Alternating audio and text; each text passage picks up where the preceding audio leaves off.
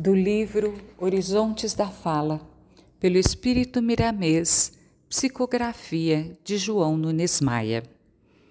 Lição 52: O colóquio e a vida. Não existe vida sem intercâmbio, e as permutas são incessantes em todos os reinos da criação. No que tange ao homem, os valores que se renovam são imensuráveis, constituindo a própria vida.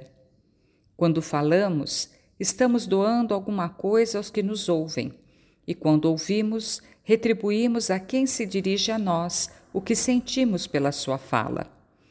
É grandiosa essa transfusão de ideias e com ela se operam fluidos imponderáveis, de acordo com os sentimentos de quem a exercita. Nesse enleio se ajustam pensamentos e intenções de espíritos desencarnados, da mesma faixa dos assuntos, matizando a atmosfera de cada um com o magnetismo correspondente à disposição íntima individual.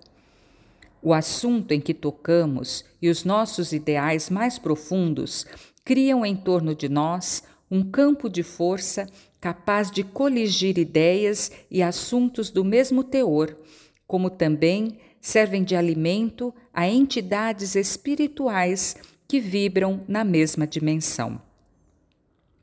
O grande empenho do Cristo é a nossa maior alegria e a transformação do homem é o cultivo dos dons de que Deus o dotou. É o Evangelho vivido passo a passo nas lides de cada dia. Não há vida sem colóquio, nem colóquio sem vida, e tudo se encadeia pela vontade de Deus, que, por amor aos seus filhos, deixou uma parte para ser feita por nós, e se descuidarmos, responderemos pelas consequências. Observemos a nossa responsabilidade ao conhecermos Jesus e quando declaramos que o amamos de todo o coração. Em João capítulo 14, versículo 24. Quem não me ama, não guarda as minhas palavras. E prossegue: E a palavra que estás ouvindo não é minha, mas do Pai que me enviou. Guardar a palavra do Mestre e amar a Deus sobre todas as coisas e ao próximo como a nós mesmos é usar as mesmas palavras nas nossas conversações, é pensar e viver bem. Achar que isso é impossível é criar barreiras à nossa evolução.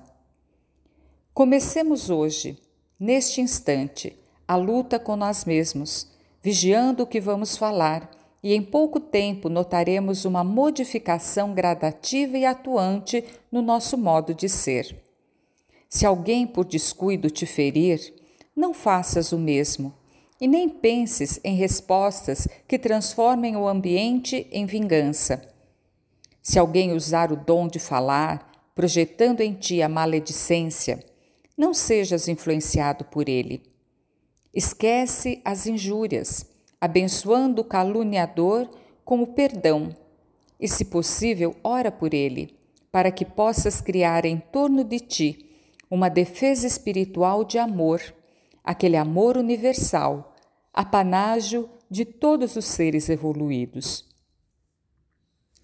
Conversar demais pode ser indício de desequilíbrio, e falar pouco é desprezar o dom maravilhoso da palavra com a qual foste premiado.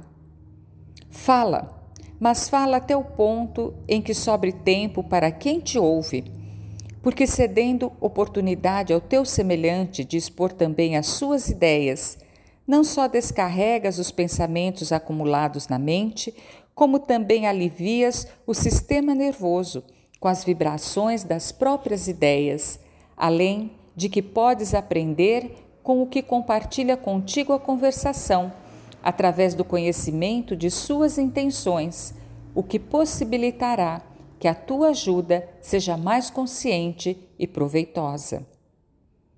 Faze da tua língua uma chama de luz, buscando sempre o combustível no coração que gera os sentimentos do amor.